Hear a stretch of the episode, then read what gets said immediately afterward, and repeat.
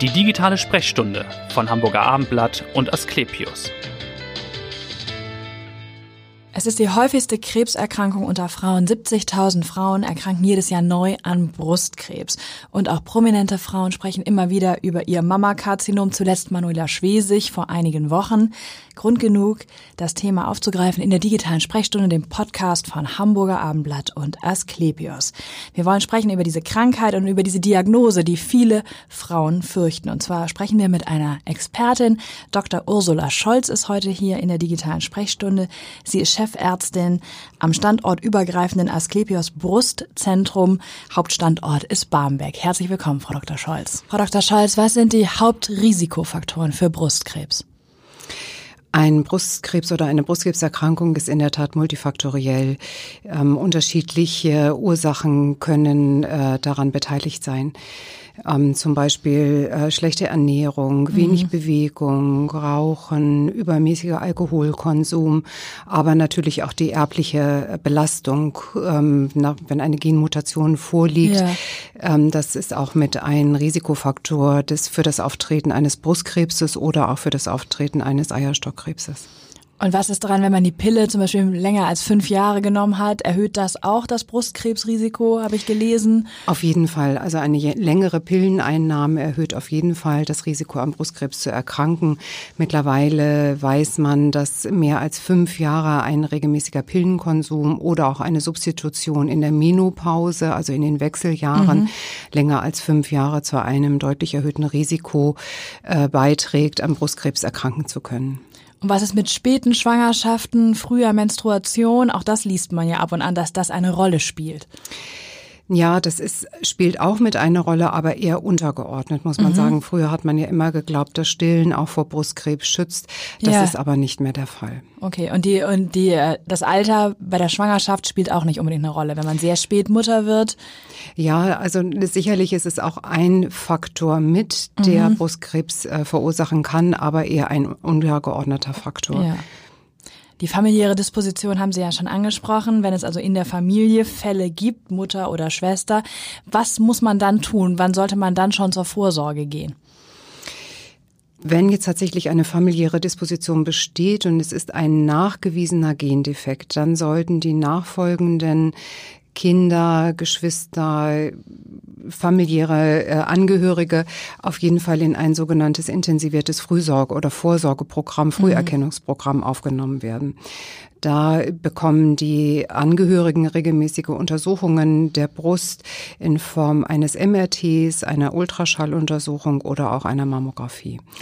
Wenn jetzt zum Beispiel keine Genmutation nachgewiesen ja. ist oder die Patienten noch nicht untersucht worden daraufhin, viele kommen dann aber tatsächlich mit der Frage, meine Mutter ist jetzt am Brustkrebs erkrankt, habe ich jetzt ein erhöhtes Risiko? Genau. Das besteht wirklich nicht immer, muss man ehrlich sagen. Okay, das kann man sagen. dann vielleicht ein bisschen Entwarnung geben. Da kann man erstmal dann wirklich Entwarnung geben. Da muss man schauen, ist es jetzt die erste, die am Brustkrebs erkrankt ist in der Familie? Was für einen Brustkrebs hat sie? Ja. Wird sie quasi zugeführt zur humangenetischen genetischen Untersuchungen. Das müssen nicht, muss nicht bei allen Krebsarten erfolgen, sozusagen dann muss jetzt die Tochter, wenn es jetzt, sagen wir mal, ein wenig aggressiver Brustkrebs ist, die Mutter ist jetzt die erste, die in der Familie erkrankt ist, ist vielleicht im Alter von 65 Jahren daran erkrankt.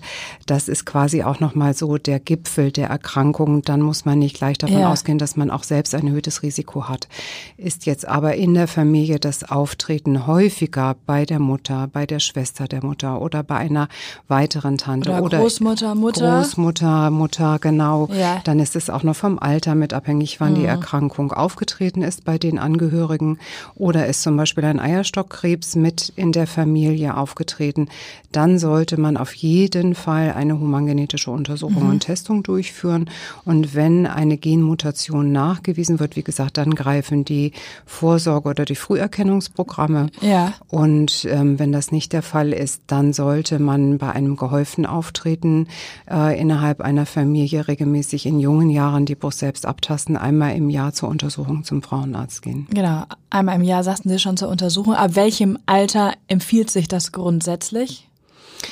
Grundsätzlich gibt es ja das sogenannte Screening-Programm. Da werden Frauen eingeladen, ab 50 bis 69 alle zwei Jahre am äh, Mammographie-Screening teilzunehmen. Wenn in der Mammographie Befunde auffällig sind, werden die Frauen nochmal wieder eingeladen und es wird ein Ultraschall durchgeführt und gegebenenfalls eine feingewebliche Untersuchung, wenn ein Befund da sein sollte. Das ist quasi so der Bereich 50 bis 69, mhm. wo auch die Häufigkeit am Brustkrebs zu erkranken tatsächlich nochmal einen Gipfel erreicht. Ja. Davor sollte man im Rahmen der normalen Vorsorge, man geht ja jährlich zum Frauenarzt, sollte man auch die Brust mit untersuchen lassen, also eine Tastuntersuchung. Selbst sollte man tatsächlich regelmäßig seine Brust untersuchen, immer nach der Regelblutung, solange man noch quasi prämenopausal ist, also vor den Wechseljahren, ja. einmal im Monat, weil man selbst seine Brust am besten kennt mhm. und Veränderungen feststellt. Es empfiehlt sich nicht bei jungen Frauen regelmäßig eine Mammographie durchführen zu lassen, weil man in der Mammographie das Gewebe noch gar nicht gut beurteilen kann, okay. weil der Strahlengang nicht durchgeht. Das Gewebe ist sehr dicht. Ja. Da empfiehlt es sich eher eine Ultraschalluntersuchung zu machen. Aber jetzt sage ich mal, in einer Familie, wo nicht gehäuft Brustkrebs auftritt, sollten die Frauen tatsächlich anfangen mit 50, so wie das auch im Mammographie-Screening mhm. ist, dann mit der Mammographie zu beginnen, ja. vorher regelmäßig und selbst untersuchen, vom Frauenarzt genau. die Tastuntersuchung durchführen zu lassen und treten Befunde auf, die ja, besorgniserregend sind oder die man schlecht einzuschätzen weiß, dann muss natürlich eine Ultraschalluntersuchung auch durchgeführt werden. Genau, Sie haben das schon angesprochen, das Tasten. Also nach der Menstruation sollte man es machen, einmal im Monat. Worauf sollte man da achten, wenn man tastet? Oder wie macht man das am besten? Ja, es gibt unterschiedliche äh, Möglichkeiten der Tastuntersuchung. Ähm, unsere Brustschwestern am Brustzentrum haben die sogenannte Mama Care Methode ähm, geübt und erarbeitet und geben das auch an die Patientinnen weiter.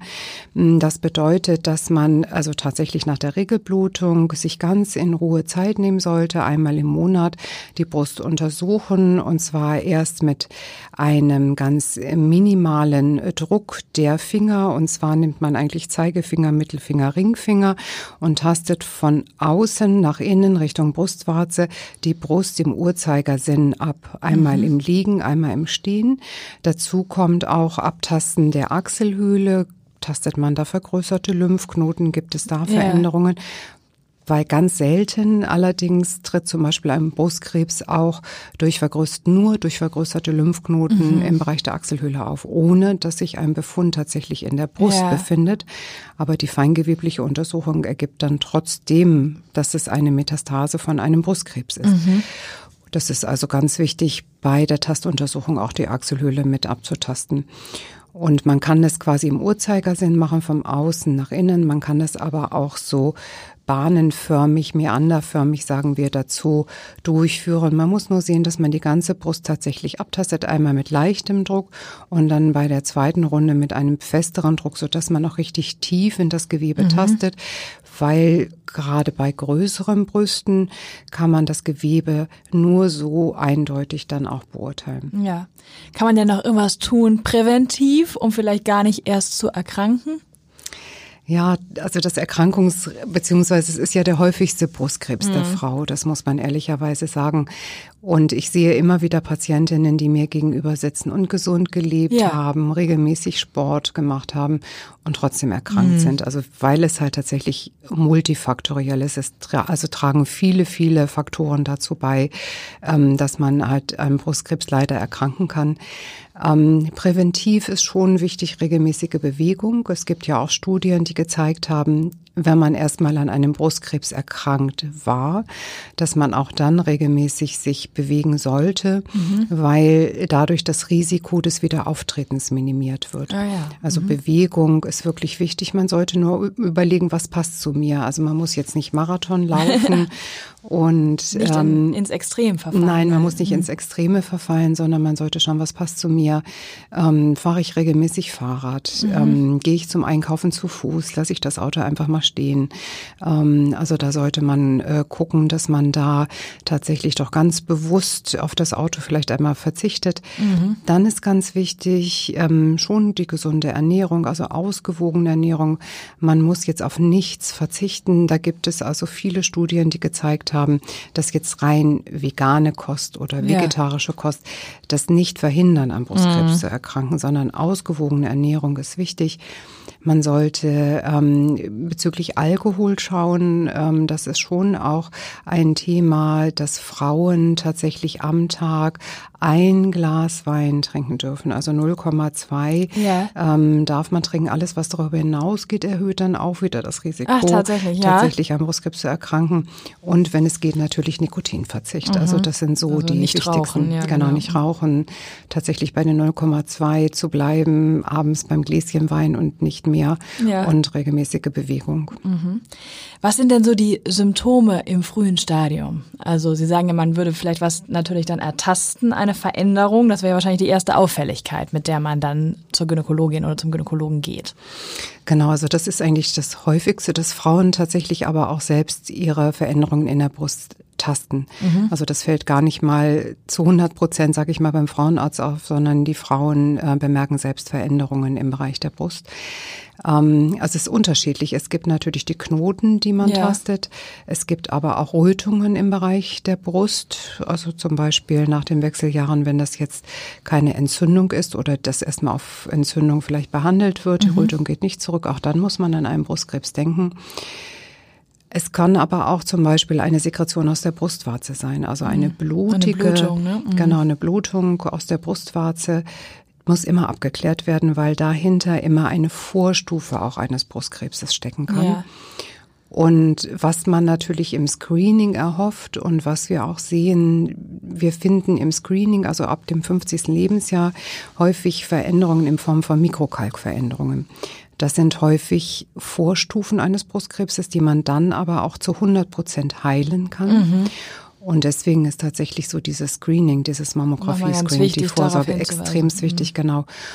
Und auch in Hamburg nimmt leider nur jede zweite Frau daran teil. Ja, obwohl also, es ja stark beworben wird schon. Ne? Genau, ja. also mit prominenten mhm. Persönlichkeiten ja auch stark beworben wird, aber trotz alledem geht nur jede zweite Frau dorthin. Also mhm. es wäre wirklich wünschenswert, wenn das mehr würde, weil die Vorstufen, also die sogenannten ähm, Mikroverkalkungen, ähm, In-situ-Veränderungen sagen wir dazu, die kann man tatsächlich zu 100 Prozent heilen und die kann man gut dann durch dieses Mammographie-Screening, durch die Mammographie erkennen.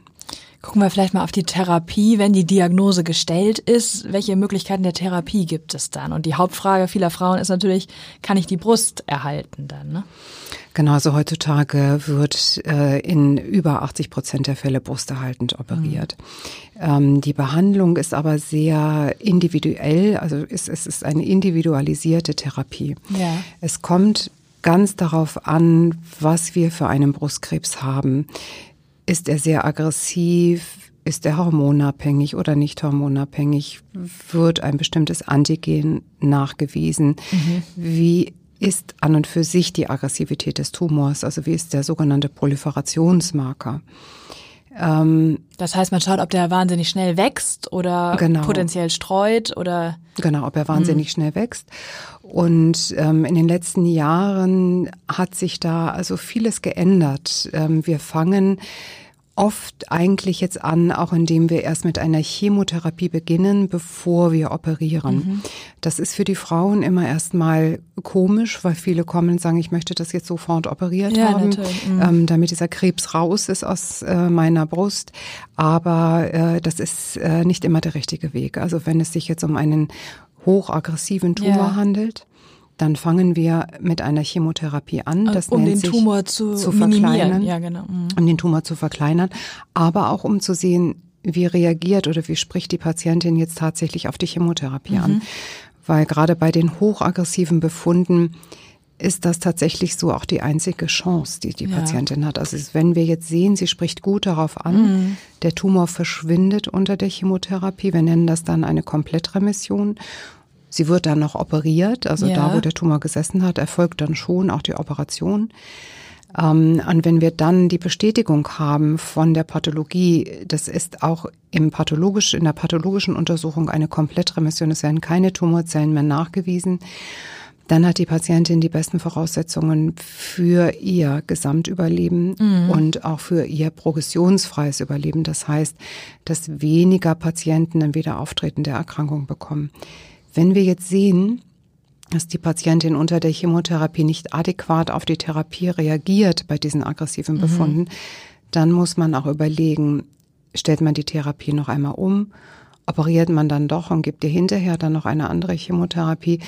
Also das ist halt schon sehr, sehr individuell. Wie lang ist denn oft dann die Chemotherapie vor der OP? Wie lange, über welchen Zeitraum sprechen wir da? Ungefähr 20 bis 24 Wochen. Das mhm. ist schon ein langer, langer, langer, langer Zeitraum. Zeitraum, ja. genau. Die Patienten kommen dann regelmäßig zur Untersuchung.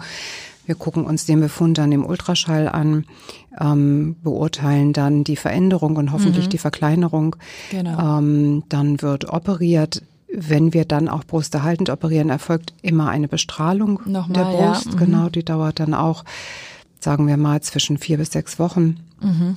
Und ähm, eventuell, wenn der Befund hormonempfindlich ist, dann auch noch eine Antihormontherapie, die dann auch zwischen fünf bis zehn Jahren nochmal dauert. Also es dauert eine ganze relativ lange Zeit. Ne? Genau, es ist eine lange, lange Zeit, aber wir haben viele Möglichkeiten der Heilung. Mhm. Wir haben viele Möglichkeiten, das Ganze in den Griff zu bekommen. Ja. Ich bin jetzt seit ähm, 26 Jahren im Beruf und mhm. zu Anfang ähm, haben alle Patientinnen ungefähr die gleiche Chemotherapie bekommen. Ja, mhm. und wir haben dann in kurzer Zeit bei einigen Frauen gesehen, also dass sie doch ein Wiederauftreten der Erkrankung hatten. Ja. Das ist heutzutage nicht mehr so. Natürlich sehen wir immer noch ein Wiederauftreten. Mhm. Also die Patientinnen, also manche Patientinnen neigen dann doch zu einem Wiederauftreten, leider. Mhm. Aber auch da haben wir Gott sei Dank die Möglichkeit, durch viele, viele neue zusätzliche Therapiemöglichkeiten die Krankheit zu chronifizieren. Also das bedeutet jetzt nicht für die Patientin, wenn ein Wiederauftreten der Erkrankung da ist oder sie auch Metastasen hat, ja. Dass sie innerhalb der nächsten des nächsten Jahres sterben wird. Mhm. Das bedeutet das sicherlich nicht. Wir haben heutzutage die Möglichkeit der Chronifizierung durch ja. viele, viele zusätzliche Therapiemöglichkeiten. Wie ist denn die Heilungschance insgesamt, so statistisch gesehen? Die Heilungschancen sind heutzutage sehr gut. Ja. Ähm, also man spricht im Grunde genommen eigentlich von einer Heilungschance von bis zu 80 Prozent. Mhm. Die Frauen müssen aber auch nach ihrer Operation und nach der Bestrahlung regelmäßig in der Nachsorge bleiben. Ja. Das heißt, dass man regelmäßig eine Mammographie durchführt und auch eine Ultraschalluntersuchung, mhm. dass man sie regelmäßig sieht, um zu schauen, wie geht es ihnen, wie vertragen sie gegebenenfalls die Antihormonbehandlung Gibt es irgendwelche Besonderheiten oder Neuigkeiten, neu aufgetretene Knochenschmerzen? Ja. Oder ein Husten, der nicht weggeht oder Oberbauchbeschwerden, mhm. dann muss man auch zusätzliche Untersuchungen durchführen, ähm, die nicht in der Nachsorge regelmäßig durchgeführt werden, sondern in der Nachsorge werden jetzt Untersuchungen von der Leber, von der Lunge, vom Knochen nur symptomorientiert mhm. durchgeführt. Jetzt haben Sie schon gesagt, in der Regel wird Brust erhaltend operiert, äh, mehrheitlich. Wann raten Sie denn zu so einer Radikaloperation, sage ich, dass die Brust dann entfernt wird und wahrscheinlich auch die Lymphknoten entsprechend? Genau, so eine Radikaloperation ist ja eher, dass wir das nur noch wirklich selten durchführen. Mhm. Aber wenn man jetzt eine, ähm, einen Brustkrebs hat, der die Haut betrifft, wir nennen das eine Inflammatio. Ähm, die Haut ist gerötet, was ich vorhin schon sagte. Ja. Also es ist so, sieht aus wie entzündlich, ist aber dann leider doch ein Brustkrebs. Dann wird auch mit einer Chemotherapie begonnen, aber dann muss man leider tatsächlich doch die Brust auch entfernen. Mhm. Und auch da entfernt man die Lymphknoten. Ja. Ähm, die Lymphknoten äh, zu entfernen, das ist eher auch sehr selten geworden, weil wir ja die Möglichkeit haben, den sogenannten Wächterlymphknoten darzustellen. Wenn wir Patientinnen haben, die, wenn wir sie untersuchen, keine auffälligen Lymphknoten zeigen und auch im Ultraschall die Lymphknotenstationen unauffällig aussehen, dann können wir uns auf die Entnahme dieses sogenannten Wächterlymphknotens beschränken. Mhm. Dadurch haben die Patientinnen hinterher weniger Schwierigkeiten, der ja. Arm schwillt nicht an, mhm. die Armbeweglichkeit bleibt erhalten. Untersuchen wir die Patientin und sehen, dass vergrößerte Lymphknoten in der Achselhöhle sind und auch im Ultraschall diese Lymphknoten auffällig aussehen, Dann entnehmen wir eine feingewebliche Untersuchung vom Lymphknoten. Und wenn wir dann sehen, es ist tatsächlich eine Lymphknotenmetastase, Ja. Dann müssen auch mehrere Lymphknoten entfernt werden. Mhm. Und es muss anschließend dann auch der Bereich der Lymphabflusswege mit bestrahlt werden. Aber Gott sei Dank ist das äh, eher auch selten der Fall. Mhm. Erleben Sie denn Patientinnen, die sagen, nehmen Sie mir gern die Brust weg, weil ich dann sozusagen geheilt bin oder denke, dann ist alles weg? Ja, das haben wir sehr, sehr oft. Also das Thema ist wirklich sehr oft. Ähm, Genau, also sie denken, die Patienten denken, wenn jetzt die Brust entfernt ist, möglichst auch die andere, dass sie dann niemals Genau. mehr an Brustkrebs erkranken. Da gibt es ja viele Studien dazu, die ähm, gezeigt haben, dass eine Entfernung der Brust nicht zur Heilung beiträgt. Ähm, ein Brustkrebs ist immer eine systemische Erkrankung. Das Ja. heißt, der ganze Körper muss behandelt werden. Und durch die Chemotherapie und oder der antihormonellen Therapie und der Strahlentherapie haben Studien gezeigt, dass das Gesamtüberleben für die Patientin und auch das Wiederauftreten für die Patientin auch dass ähm, kein Unterschied ergab, ob nun die Brust entfernt wurde oder die Brust erhalten blieb. Ja. Also das hat vor Jahrzehnten gezeigt, dass ein brusterhaltendes Vorgehen absolut gerechtfertigt ist und die Patientin gar keinen Vorteil davon hat, wenn man die Brust entfernt, Komplett wenn entfernt, komplett ja. entfernt, wenn es nicht sein muss. Hat ja früher äh, äh, ganz, ganz ausgedehnte Operationen, also nicht zu meiner Zeit, das ist ja schon äh, Jahrzehnte und da auch ein Jahrhundert her, große Operationen durchgeführt, wo man den Muskel alles mit entfernt hat. Das macht man heutzutage Mhm. Ja. nicht mehr. Und Gott sei Dank haben wir auch die äh, Möglichkeit des Wiederaufbaus Genau, der Brust. Das nehmen wahrscheinlich viele Frauen in Anspruch, oder? Die, Ja, doch, die Doch, meisten, mhm. also gerade jüngere Frauen nehmen das gerne in Anspruch, dass wir dann entweder mit körpereigenem Gewebe oder je nachdem, wie die Operationsmöglichkeit besteht, auch mit Implantaten Mhm. eine Brust wieder aufbauen können. Sie haben ja schon gesagt, in den vergangenen 25 Jahren hat sich viel getan, natürlich auch in der Forschung, in der Therapie. Was würden Sie sagen, was waren so Durchbrüche? Was waren jetzt besondere Therapien, die entwickelt wurden in den vergangenen Jahren, die schon sehr viel Hilfe gebracht haben? Also Also die Ver- Immuntherapie, die ja auch immer wieder jetzt Genau, die. Immuntherapie, ähm, dann äh, die Antikörpertherapie, also die hat tatsächlich also ganz äh, wegweisend äh, Veränderungen, positive Veränderungen für die Patientinnen gebracht.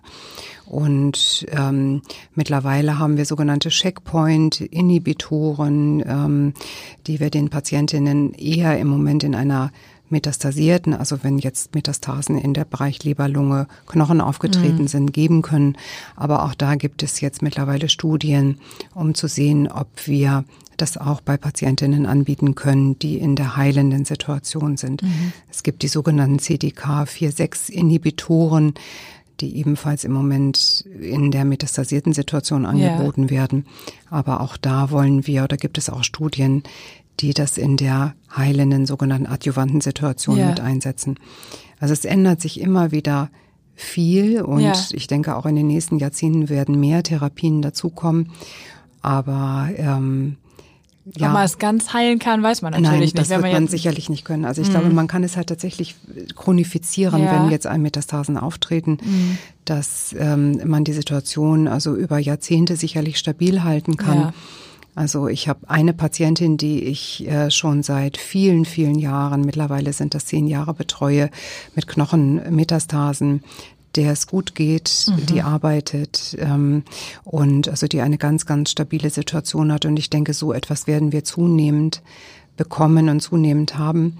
Es sei denn, die Patientinnen kommen von sich aus manchmal leider auch sehr spät. Das sehen wir auch. Also Ja. dass sie dann mit ausgedehnten Befunden tatsächlich kommen und schon viele Metastasen haben. Sind das gerade ältere Patientinnen, die Das so eine Scheu haben oder kann man das nicht? Nee. Ja, es ist sehr unterschiedlich. Es sind natürlich viele ältere Mhm. Patientinnen schon, aber es sind auch tatsächlich junge Patientinnen, die äh, im Beruf stehen, die verheiratet sind, also wo ganz ausgedehnte Befunde dann vorliegen, die das einfach komplett verdrängt haben. Mhm. Ähm, die es dann nicht wahrhaben wollten, die natürlich schon wussten, dass es etwas Schlimmes ist. Ja. Aber ähm, ich denke, dass äh, ja ein Verdrängungsmechanismus liegt vor und die Patientinnen kommen erst so spät, wenn es tatsächlich dann schon nach außen aufbricht und anfängt zu bluten, weil Oh sie ja. dann die Versorgung alleine nicht mehr hinbekommen. Oh mhm. Und da sind uns dann manchmal tatsächlich auch die Hände gebunden. Da können wir dann auch wenig machen, muss Mhm. man ehrlicherweise sagen. Wir reden jetzt natürlich vor allem über Frauen. Es ist ja klar, es ist der häufigste Krebs bei Frauen, aber es gibt auch Männer, die tatsächlich an Brustkrebs erkranken. Wie viele sind das und wie äußert sich das da eben auch durch eine Veränderung dann? Also es kommt natürlich bei Männern ganz selten Mhm. vor. Wir hatten jetzt allerdings dieses Jahr tatsächlich sechs äh, Männer mit Brustkrebs Mhm. und ähm, die kommen tatsächlich leider auch häufig sehr spät, weil der Hausarzt oder die Hausärzte oder der Mann selbst gar nicht daran denkt, dass es ein Brustkrebs sein Genau, könnte. weil das natürlich mit Frauen assoziiert ist. Ne? Genau. Das sind aber auch genau die äh, ähnliche Veränderungen wie auch bei Frauen. Wir hatten einen Mann tatsächlich mit einer blutigen Sekretion aus der Brustwarze. Ähm, dann sind es Tastbefunde. Ähm, dann kommen die, die Männer dann äh, unter dem Verdacht, dass da vielleicht ein Abszess also dahinter stecken könnte. Ähm, aber jede Veränderung, die bei einem Mann auftritt im Bereich der Brust, muss auf jeden Fall auch Genauso histologisch abgeklärt, abgeklärt genauso abgeklärt werden. Und die Behandlung ist gleich. Jetzt können wir vielleicht nochmal sprechen über dieses standortübergreifende Brustzentrum, das Sie ja leiten. Wie funktioniert da die Arbeit? Wo sind die Sprechstunden? Wo wird operiert? Wie schnell bekommt man vielleicht auch einen Termin, wenn man zu Ihnen möchte?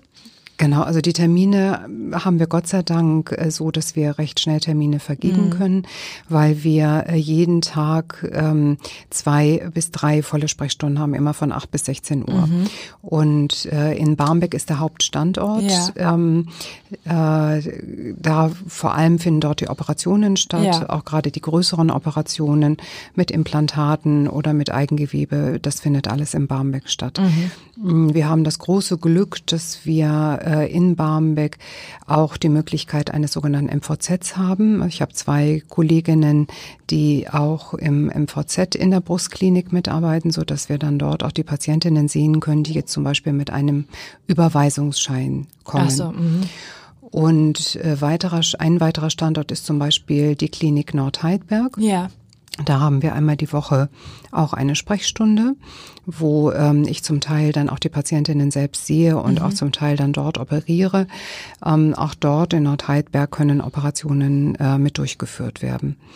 Und ähm, dann gibt es noch einen weiteren Standort Wandsbek. Da können auch die, da finden Sprechstunden statt, Ja. aber die Patientinnen werden von Wandsbek aus dann in Barmbek In Barmbek operiert. operiert. Der Weg ist gering, ist also gut zu erreichen. Mhm, genau. Und es ist ja vor allem von großem Vorteil, die Patientinnen liegen nicht lang. Wenn sie jetzt zum Beispiel an einem Donnerstag operiert werden, können die Patientinnen in der Regel tatsächlich am Samstag schon wieder Oha, entlassen ja, werden. also es ist relativ schnell es dann. ist ein Mhm. kurzer stationärer Aufenthalt. Ja. Mhm. Vielleicht noch mal ganz kurz zu Ihnen zum Abschluss. Warum sind Sie Ärztin geworden und warum der Fokus auf die Brust? Warum bin ich Ärztin geworden? Also als ich klein war, wollte ich immer Tierärztin werden und äh, dass ich dann äh, zur Humanmedizin gekommen bin, das äh, lag eigentlich an der Erkrankung meiner Tante, an der ich sehr gehangen habe ähm, und ähm, die eine bösartige Erkrankung hatte und äh, ich wollte auf jeden Fall den Menschen helfen und ähm, sehen, dass also sie hat damals sehr gelitten, das habe ich noch Aber es war sehr nicht in Brust, Erinnerung. es war nicht Brust. Nein. nein, nein. mhm. Aber sie hat damals sehr gelitten. Ähm, wir haben sie äh, zu Hause versorgt und ähm, ich habe nur in der Zeit äh, gedacht, da war ich, weiß gar nicht genau, wie alt ich da war. Ich meine, ich war so 12, 13, dass äh, mir ganz wichtig ist, den Menschen zu helfen und dass sie nicht so leiden müssen. Ähm, ja, da bin, bin ich zur Humanmedizin gekommen und dass ich äh, dann quasi so ähm, mich auf Brustkrebs spezialisiert habe. Ich habe äh, in Hannover an der Uni sieben Jahre gearbeitet und ähm, hatte durch meinen damaligen ähm, Professor, bei dem ich äh, tätig war, die Möglichkeit, in diesen Bereich hineinzukommen. Habe damals schon die ähm, chemotherapeutische Ambulanz mit aufgebaut und äh, auch mitgeleitet. Und ähm, das Thema hat mich wahnsinnig interessiert, weil es einfach auch im Bereich der Forschung so viel gab. Ja. Ähm, ich hatte die Möglichkeiten dann auch an Studien äh, damals gleich von Anfang an teilzunehmen und das war sehr schnelllebig damals auch schon. Ähm, ähm, tatsächlich. Also es tat sich viel, ne? Man es tat sich mhm. viel, genau. Viele neue Medikamente kamen auf den mhm. Markt. Also es war wirklich ein ganz, ganz spannendes Thema, ein ganz, ganz spannender Bereich, der, der es ja bis heute geblieben ist. Ne? Es kommt ja immer wieder etwas dazu. Man hat viele Möglichkeiten, mhm. ähm, dem Patienten Studien anzubieten, in der Forschung tätig zu sein. Und ähm, also das äh, ist mir persönlich wirklich auch ganz wichtig, dass es da immer weitergeht. Also es ist kein Stillstand mhm. ähm, da und äh, jedes Jahr kommt ja wieder etwas Neues, was wir den Patientinnen dann auch mit anbieten können. Ja, das ist auch eine gute Nachricht. Nochmal zum Schluss würde genau. ich sagen, vielen, vielen Dank, mhm. Frau Dr. Scholz, dass Sie so gut aufgeklärt haben über Brustkrebs und auch über die Möglichkeiten der Therapie. Vielen Dank und hören Sie gerne wieder rein.